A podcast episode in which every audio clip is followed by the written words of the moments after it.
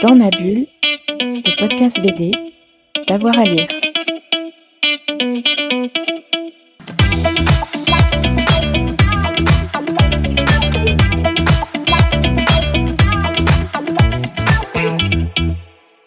Bonjour à toutes et à tous et bienvenue dans cette nouvelle émission Dans ma bulle, votre podcast 100% BD avec avoir à lire.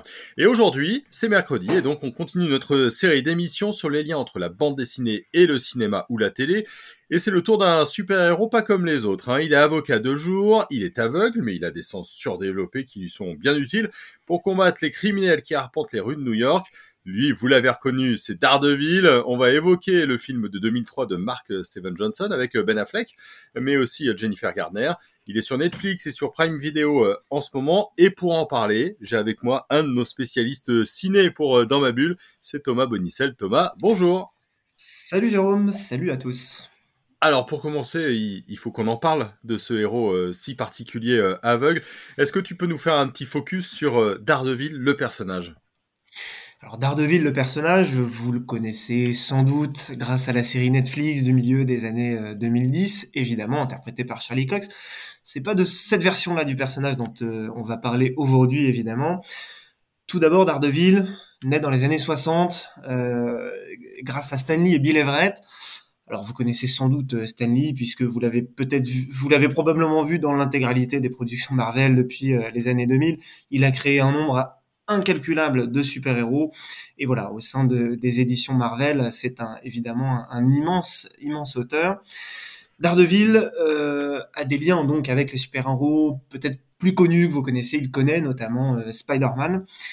Et Daredevil, eh bien, c'est un avocat, comme tu l'as dit, et sa particularité, c'est de rendre la justice euh, d'une manière, disons, à sa manière, puisqu'il est euh, avocat le jour, il a son, il a son cabinet d'avocat, mais puisque la justice euh, ne lui convient pas toujours, c'est le moins qu'on puisse dire, il va essayer de la rendre la nuit sous son alias, son pseudonyme Daredevil. Alors, Daredevil, ça veut dire littéralement tenter le diable. Hein, l'essence du personnage, c'est qu'il n'a pas peur, c'est le man without fear, c'est l'homme sans peur, et donc il va rendre justice grâce à ses capacités extraordinaires la nuit, capacités extraordinaires en fait qui découlent d'un accident qu'il a eu très jeune, puisqu'il a perdu la vue très tôt euh, dans, un accident, et en fait ses autres euh, sens se sont développés. Par exemple, Louis, qui va quasiment lui servir de radar, il va être capable de situer tout son, son environnement.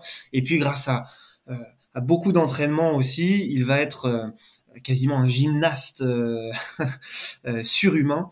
Donc il va vraiment avoir des, capacités très, très, très particulières. en plus, c'est un héros qui est intéressant. Alors, on l'a dit parce qu'effectivement, il est aveugle. On a un peu de héros en situation de handicap. Mais en plus, c'est un héros, alors effectivement, il est balèze, mais pas que. Il mise souvent un petit peu sur son intelligence hein, pour, pour réussir à attraper bah, les criminels.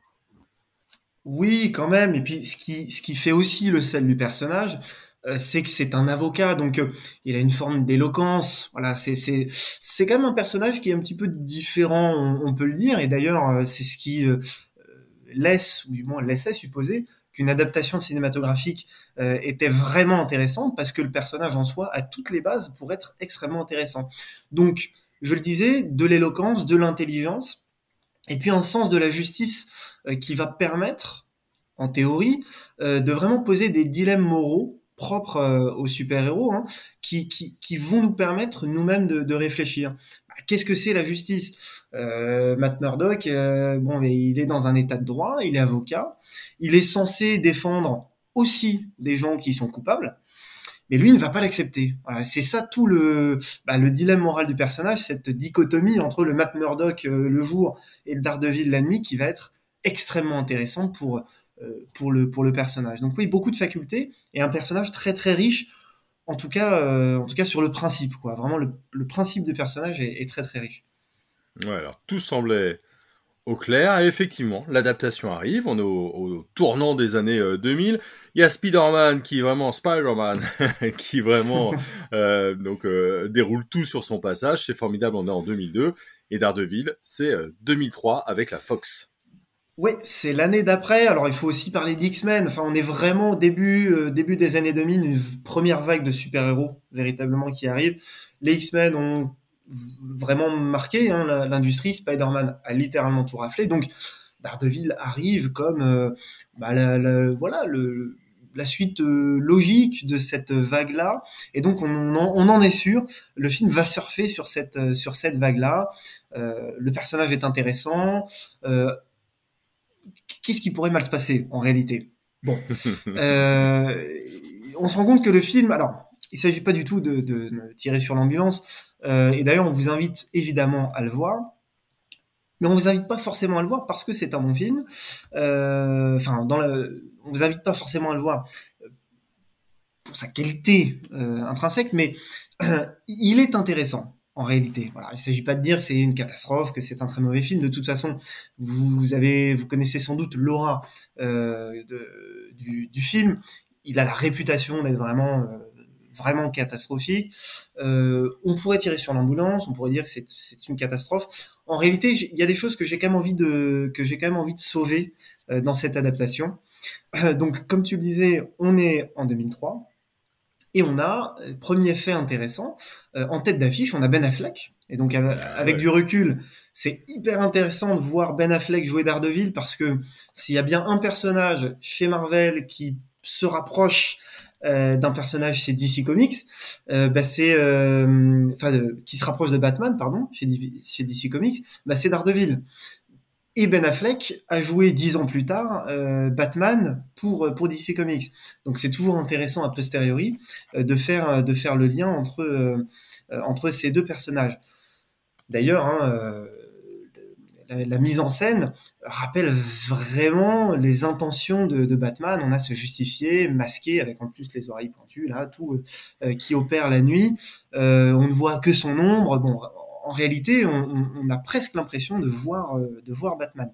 Donc ça, c'est le premier fait intéressant. C'est ce qui peut vous encourager à voir, à voir Daredevil même si Ben Affleck n'est pas forcément dans, dans, la forme de sa vie. Non, ce qui est intéressant dans ce film-là, c'est que on a un film qui est complètement premier degré, complètement premier degré, et qui plutôt objectivement est raté. C'est-à-dire que bon, le film n'est pas totalement dénué de qualité. On va essayer de lui en trouver, mais ce n'est pas un bon film. Pourtant, je trouve que 20 ans après, c'est plutôt un bon moment. Et donc, euh, se le remettre aujourd'hui sur Netflix, euh, c'est plutôt euh, c'est plutôt sympa. On, aura on va avoir l'occasion, j'imagine, de, détailler un petit peu tout ça, mais voilà, on se situe dans cette vague de super-héros, puis c'est un peu c'est un peu la cata, au moins d'un point de vue point de vue artistique, quoi. Ouais, alors la cata point de vue artistique, tu t'as parlé un peu de Ben Affleck, il y a aussi Jennifer Garner, alors en plus il y, aura Electra euh, un tout petit peu euh, plus tard. Euh, comment elle est Si Ben Affleck est pas dans la forme de sa vie, est-ce que Jennifer, elle, est au top à ce moment-là? Malheureusement, j'ai pas envie de faire de procès à Jennifer Garner. on, va pouvoir en fait aborder à travers notamment le personnage d'Electra un des problèmes fondamentaux du, film, c'est l'écriture. Jennifer Garner, Bon, je n'ai pas de doute sur ses qualités, sur ses talents d'actrice. Euh, bon, je, la connais assez peu en, réalité. La vérité, c'est qu'elle n'a elle a rien à jouer. C'est-à-dire que euh, le, personnage d'Electra est vraiment symptomatique euh, d'un film qui souffre de, problèmes d'écriture majeurs. Si on revient un petit peu à la base, d'abord, on a une origin story, hein, donc on a la volonté de raconter les débuts de Daredevil, comment le personnage se crée, Qu'est-ce qui va faire Qu'est-ce qui va le motiver On aborde par exemple la relation à son père, euh, boxeur, voilà, et pour qui il va se battre. On aborde sa relation à la justice. On aborde euh, son accident. Sauf qu'on l'aborde avec une sorte de flashback euh, saupoudré de voix off, qui en fait est l'exemple typique de la voix off mal utilisée au cinéma. On a l'habitude de répéter au cinéma show don't tell, c'est-à-dire le principe du cinéma, c'est de montrer. Euh, c'est voilà, c'est un média, c'est audiovisuel, donc il faut montrer les choses. Il faut raconter par la mise en scène, par l'image. C'est tout ce que ne fait pas Daredevil. Dans ses premières 20 minutes, 20-30 minutes, le film euh, raconte avec une voix off euh, complètement explicative, voire surexplicative, les origines du personnage. Donc c'est une forme de facilité qui est vraiment, vraiment regrettable. Et ensuite, il va essayer d'installer des personnages qui vont souffrir, pardon, d'un vrai manque de profondeur. Et alors véritablement, puisque tu engageais sur Electra, là on a l'exemple typique du personnage féminin complètement stéréotypé, qui n'a pas grand-chose euh, à jouer, à qui on essaye de donner de l'importance, mais qui malheureusement euh, fait plus, euh, comment dire, a, plus la posture de faire valoir qu'autre chose. Donc un personnage malheureusement complètement bâclé, très stéréotypé. Donc Jennifer Garner, en réalité, fait ce qu'elle peut. Enfin voilà, elle n'a pas grand chose grand chose à jouer. Elle souffre surtout des problèmes d'écriture du, film. Ouais, est-ce que c'est pas aussi un, film qui veut trop en faire dans la surenchère de la cascade et, du coup euh, trop de trop stéréotypé à, une époque où on a des X-Men où on n'est pas encore complètement dans, dans le full action qu'on peut avoir aujourd'hui avec Marvel? Oui, peut-être. Alors surtout avec notre regard euh, aujourd'hui, dans les années 2020, quand on revoit les scènes d'action de, de, de ce Daredevil, bon, les, les, CGI, c'est-à-dire les, effets spéciaux numériques, sont franchement euh, moyens, d'autant plus que on peut faire le comparatif avec Spider-Man, premier du nom, et même deuxième du nom, qui arrive un an après, qui est vraiment au-dessus euh, d'un point, de vue, d'un point de vue visuel. Ce Daredevil-là, notamment quand il se balade la nuit et qu'il fait des, figures de gymnastique, là, c'est pas très beau. Enfin, le, rendu, le rendu est, vraiment moyen. Maintenant, c'est, c'est pas vraiment ça le, cœur du problème. Euh, pour moi, le cœur du problème, c'est l'écriture. C'est-à-dire que c'est pas forcément de la surenchère, c'est pas forcément euh, ni même l'intention. Euh, c'est vraiment, vraiment des problèmes d'écriture. Et puis après, on parlera, on parlera peut-être de mise en scène. Hmm. on parlera peut-être de Mark Steven Johnson juste après, qui n'a pas beaucoup d'idées, ou en tout cas qui a des idées, mais qui les applique de manière un petit peu étrange, même parfois. Donc, donc non, le, le, film on, peut, euh, on peut lui faire un procès en, surenchère, mais je ne pense pas que ce soit le problème principal, du moins. alors, ouvrons un petit peu le, côté euh, Mark Steven Johnson, hein, réalisateur. euh, Daredevil, c'est son euh, deuxième film en tant que réalisateur. Il a fait Simon Birch avant. Juste après, il fera Ghost Rider, donc ça nous situe un petit peu l'affaire. Réalisateur qui a même pas une demi-douzaine de films hein, à son actif bon, sur Daredevil, euh, la filmographie est pas folle, mais c'est même pas son meilleur, quoi. Non, parce que bon, alors j'ai pas tout vu. J'ai vu Ghost Rider en fait euh, de Mark Steven Johnson par ailleurs, qui n'est pas non plus extraordinaire. Euh, bon, on a bien compris que Mark Steven Johnson n'est pas un auteur véritablement inspiré, mais mais quand on regarde Daredevil, je parlais du côté premier degré tout à l'heure on peut pas lui reprocher de tenter des trucs. Donc, euh, si on reprend euh, quelques intentions euh, vraiment de mise en scène dont, il fait preuve, il y a une volonté de construire le malaise, par exemple, d'installer le malaise de Daredevil sur, sur plusieurs scènes, hein, par exemple. Il va notamment employer beaucoup voire beaucoup trop, le, ce qu'on appelle le plan débulé. Le plan débulé, c'est le plan de Traviole, si vous préférez. C'est ce plan, euh, euh, complètement de Traviole qui va en fait euh, marquer le, le, le, caractère d'inconfort d'un personnage, par exemple. On a des plans débulés de partout dans ce film, en réalité, et même à des moments où on se demande bien ce que ça peut vouloir dire. mais il tente. Il tente, il essaye de faire des choses, parfois. on on peut, on peut dire que la réalisation est assez plate, mais j'ai envie de dire qu'elle tente des choses. Et en réalité, ce n'est pas un film, euh, en tout cas je crois que ce n'est pas un film cynique. C'est ça qui est intéressant quand on revoit euh, Daredevil aujourd'hui, et surtout si on fait le comparatif avec des productions récentes de, Marvel, euh, le Daredevil de, de 2003, je le trouve vraiment premier degré. Il essaye de faire des choses. Il essaye assez mal. Il n'y arrive pas vraiment. Euh, la mise en scène essaye des choses. On met des plans débulés de partout. Il y a des changements de valeur de plan, des fois qui sont un peu étranges. On ne sait pas pourquoi. On fait des, on fait des gros plans sur les personnages. Puis après, bon, il y a des choses qui vont pas. Alors c'est peut-être une question de montage. J'en profite juste pour dire qu'il existe deux versions du film, que si vous allez sur Netflix, vous verrez la version cinéma, et que si vous allez euh, chercher un petit peu ailleurs, d'ailleurs, je ne sais pas s'il existe un, coffret ou pas avec la version longue, mais il y a une version longue, euh, avec une bonne vingtaine de minutes en plus, je crois. Je n'ai vu que la version cinéma, parce que c'est la version euh, communément admise, c'est la version que tout le monde a vue. Donc nous parlons de la version cinéma, peut-être, et je dirais même que probablement, que la version longue gomme au moins quelques effets de montage un peu maladroits et euh, peut-être pose un peu plus les choses. Je parlais de l'introduction du personnage tout à l'heure avec la voix off complètement surexplicative. Je ne serais pas surpris que la version longue prenne un peu plus le temps d'installer le personnage et, se, repose moins sur la voix off pour, euh, pour expliquer les origines du personnage. Bref, cela étant dit, on a un film qui n'est pas cynique, c'est vraiment là où je veux, où je veux en venir. Il essaye sincèrement des choses, et ça, ça m'a plu. C'est vraiment ça qui me plaît. Si je compare avec ce qui a pu sortir ces dernières années euh, de la part de, de la part de, enfin, chez les super-héros euh, Marvel, on a des films qui, à mon sens, commencent à faire preuve de cynisme parfois. Hmm. Euh, des films qui n'ont pas de mise en scène. Et quand je dis non, non, pas, hein, donc c'est pas une mauvaise, c'est non, non, pas. Euh, et des films qui jouent uniquement sur euh, l'aura euh, marketing.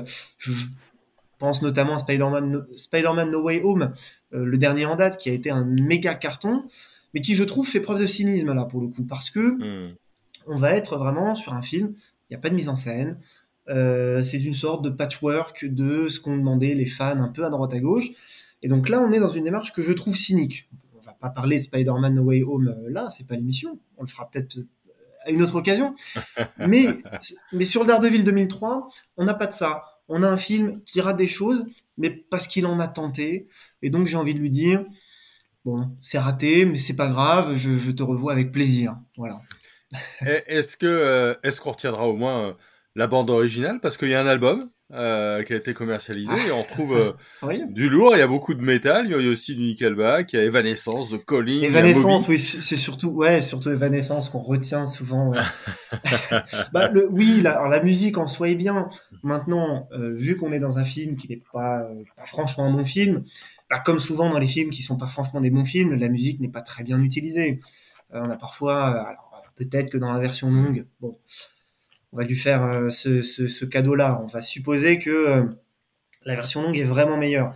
En tout cas, dans la version cinéma, l'utilisation des musiques, je ne dirais pas qu'elle est aléatoire, mais surligne complètement euh, l'action. Elle n'est pas, pertinente en réalité. On a même parfois du mal à comprendre en fait les, choix. Par exemple, Evanescence, je n'ai rien contre, mais qu'est-ce que ça vient faire là? À plusieurs reprises dans le film, on se dit tiens, qu'est-ce que ça vient faire là? Pourquoi ce choix de mise en scène euh, en particulier? Qu'est-ce que ça raconte? Et bah pareil pour la musique. Pourquoi ce choix de musique? Euh, Qu'est-ce que ça qu'est-ce que ça raconte? Je ne sais pas en réalité. Après, peut-être que je n'ai pas saisi la vision de l'auteur. C'est possible. Maintenant, les critiques sont relativement unanimes. Hein. Il semble que Daredevil ait vraiment cristallisé les critiques. Ouais, il passait en même temps euh, juste à côté du lourd dans, dans un début des, super-héros au cinéma, c'était pas toujours euh, compliqué. Bon, on l'a compris, t'as au moins une tendresse pour ce film-là. Voilà, c'est ça. J'essaye de, de, de, de, pas avoir de, de comment dire, j'essaye de faire en sorte que ce soit pas une tendresse condescendante. C'est pas un, il y a une forme de naïveté dans le film que, que j'aime bien, si tu veux. Maintenant, il y a des choses à, que j'ai envie de sauver et j'aimerais parler, euh, parler de tout ça parce que si vous voulez aller trouver tout le négatif sur Daredevil, allez sur Internet, euh, vous trouverez très facilement. Euh, voilà. Maintenant, il y a des choses qui me plaisent dans ce film-là et j'aimerais qu'on parle notamment des seconds rôles qui sont dans une forme, ouais, qui sont dans une forme d'excès permanent, de surjeu permanent, mais encore une fois tellement premier degré que tu sens qu'il y a une forme d'amusement il y a une forme de jeu vraiment euh, euh, presque enfantin qui est, euh, qui est super à voir. Alors, juste dans les seconds rôles, parce qu'on a quand même, on a quand même du, du lourd, hein, si je puis dire. On a Colin Farrell, qui est pas, le ouais, le tireur, alors qui a un rôle, bon bah voilà, ultra stéréotypé, ultra caricatural, très mal écrit. Hmm. Mais c'est plaisant en fait de voir Colin Farrell vraiment cabotiner, librement, vraiment se faire plaisir. Je pense qu'il s'est fait plaisir, j'espère. On a Joe Pantoliano aussi, vous, vous connaissez notamment chez les Wachowski, par exemple, Matrix, hmm. pour ne citer que, que ce film-là. Et on a, pour moi, la mention spéciale qui est Michael Clark Duncan, que vous connaissez pour The Green Mile, la, ligne verte, qui a vraiment gagné tous les cœurs hein, grâce à, ce film-là. Hmm et qui joue le Caïd. Alors le Caïd, c'est l'ennemi numéro un de Daredevil euh, dans ce film-là, du moins. Dans les comics également, c'est un, grand méchant de, de Daredevil, qui en fait des caisses, littéralement. Il en fait des caisses, mais il y a un côté jouissif, vraiment, à le voir complètement, euh, complètement cabotiné, complètement surjoué. Il a des expressions euh, complètement exagérées, mais en fin de compte, à revoir aujourd'hui, c'est plutôt, c'est plutôt plaisant. Et on se dit que, bon, allez, moi, je, je, je, reste sur mon, euh, mon jugement initial. C'est du premier degré, c'est, c'est assez plaisant. Il y a une forme de naïveté qui me plaît. Et, et John Favreau, qui joue le meilleur ami donc de Daredevil. Exactement. Euh, je le cite parce que je faisais un peu la revue de presse et, souvent c'est un peu lui qui est sauvé. Euh, on dit qu'il a du mal à trouver sa place, mais que, finalement il s'en sort pas si mal. Bah, c'est le seul personnage qui brille de sobriété en fait dans le film. On a l'impression que euh, tous les autres personnages sont au volume maximum de surjeu, c'est-à-dire qu'ils sont vraiment. On a l'impression qu'on leur a dit bon bah vas-y, lâche-toi, donne tout ce que tu as, euh, vraiment. Et puis John Favreau a une forme de retenue, c'est aussi lié à son personnage, qui, est un personnage assez rationnel, euh, bon voilà. John Favreau s'en sort plutôt bien. Pourquoi c'est intéressant de le voir là-dedans? Parce qu'en fait, il aura un rôle ensuite dans la grande histoire de Marvel au cinéma depuis le Marvel Cinematic Universe en 2008, qui est assez importante, puisque c'est lui, en fait, qui réalise en 2008 Iron Man, qui va jouer dedans et qui va jouer le personnage de Happy, euh, qui fait partie du Shield dans euh, dans la suite des films Marvel. Donc c'est toujours intéressant a posteriori de bah, de voir qu'il était en fait bien avant Iron Man déjà dans l'univers Marvel pour un rôle qui n'a qui n'a rien à voir. Et puis il y a trois caméos qu'il faut signaler. Il y a Jack Kirby, il y a Stanley et il y a Frank Miller, hein, donc trois monstres euh, des comics et on l'a dit euh, sur Stanley et sur Frank Miller qui ont qui ont vraiment su inventer et réinventer Daredevil. Je vous dis pas qui c'est comme ça vous pourrez aller regarder exactement.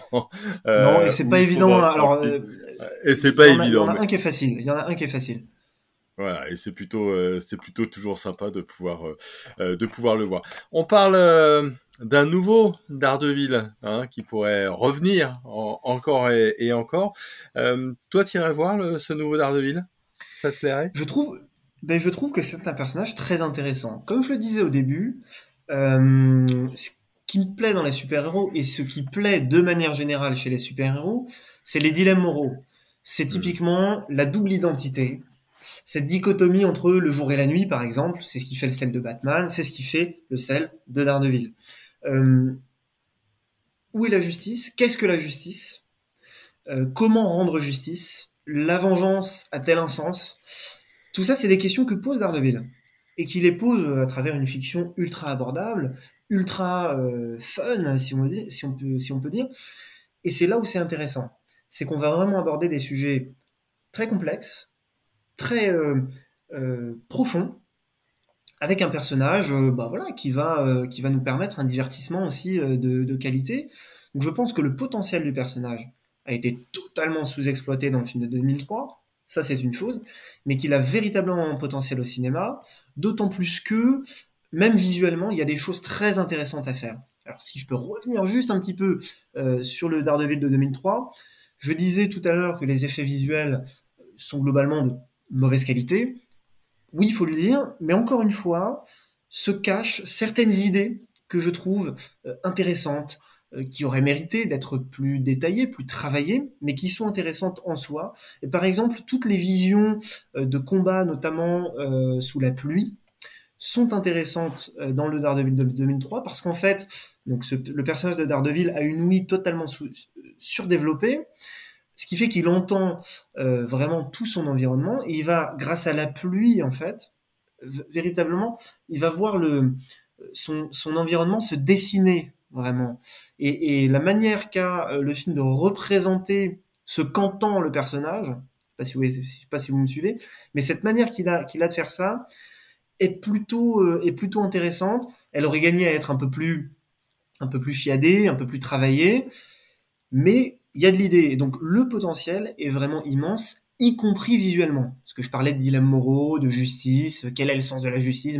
il y a ces grandes questions-là à travailler. Puis après, il y a le film de super-héros qui doit être aussi bien travaillé visuellement, qui doit avoir des bons, euh, euh, de bonnes scènes d'action, des bons effets spéciaux, enfin, ce qu'on vient chercher aussi dans un divertissement euh, de grande ampleur. il y a le potentiel aussi pour ça.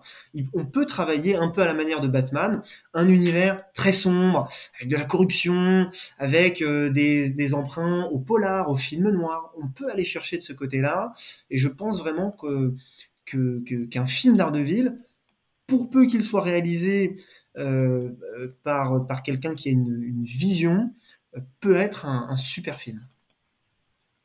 D'accord. Un petit mot sur euh, la série, euh, t'avais, avais jeté un œil, toi, à la série? C'est, c'est mieux?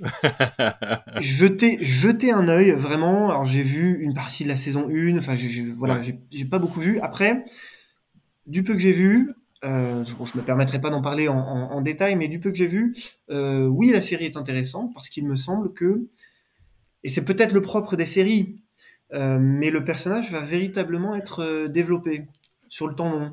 Et c'est peut-être ce qui, c'est même totalement ce qui manque à l'adaptation cinéma de, 2003. Là, euh, avec Daredevil, euh, enfin la série de, Netflix, on va passer un peu de temps avec le personnage, on va pouvoir travailler un peu, jamais extrêmement en profondeur, mais on va pouvoir travailler un peu ces questions morales euh, qu'il a, qu'est-ce que ça lui fait de euh, défendre, euh, de défendre quelqu'un le jour et puis peut-être d'aller se venger la nuit en, l'assassinant? Parce que c'est ça le personnage. C'est ça qui est intéressant, c'est que quelqu'un dont il connaît la culpabilité, qui serait acquitté par l'état de droit, hein, par la justice, eh bien, il va remettre ça en cause, peut-être aller lui faire preuve, bah, comment dire, d'une attitude totalement à l'encontre des principes de l'état de droit, mais pour ce qu'il estime être la justice. Ça, c'est intéressant et je trouve que c'est mieux développé voilà, dans, la série sur le temps long. Euh, euh, et il y a aussi le fait que sur une série télé, peut-être qu'on pardonne un peu plus des moments de, des moments de faiblesse. Hein. Bon. Après, le film de 2003 euh, peut être vu comme un grand moment de faiblesse, malheureusement, avec quelques petites quelques petites choses vraiment à, garder quand même. Ouais, bah en tout cas, t'écouter, moi, j'ai envie de le revoir en famille. Bah oui, bien sûr. Avec mon fils. Avec un peu de euh, popcorn, un peu. Ouais, ouais, c'est peut-être l'occasion d'une bonne soirée euh, pour revenir un petit peu là-dessus. Merci beaucoup, Thomas. Mais merci à toi. Et eh ben voilà, merci. Et puis bah si vous, vous avez votre avis hein, sur euh, le Daredevil de 2003, n'hésitez pas à nous laisser un petit commentaire. Hein, et puis n'hésitez pas à faire deux choses très importante. Un, mettre une petite note au podcast, quelle que soit la plateforme sur laquelle vous nous écoutez, ça fait toujours plaisir. Et puis deux, euh, n'hésitez pas non plus à vous abonner, ça vous permettra d'avoir la petite notification à chaque fois qu'on a un nouvel épisode. Et en ce moment, on a 3 euh, à 4 épisodes par semaine. Donc autant vous dire que hein. l'équipe ah ouais, l'équipe est surmotivée, donc on vous balance de, l'épisode et, tout ça est vraiment euh, très fun et, et, super passionnant. Voilà, merci à tout le monde et puis on se retrouve très vite avec Dans ma bulle. Dans ma bulle, le podcast BD, d'avoir à lire.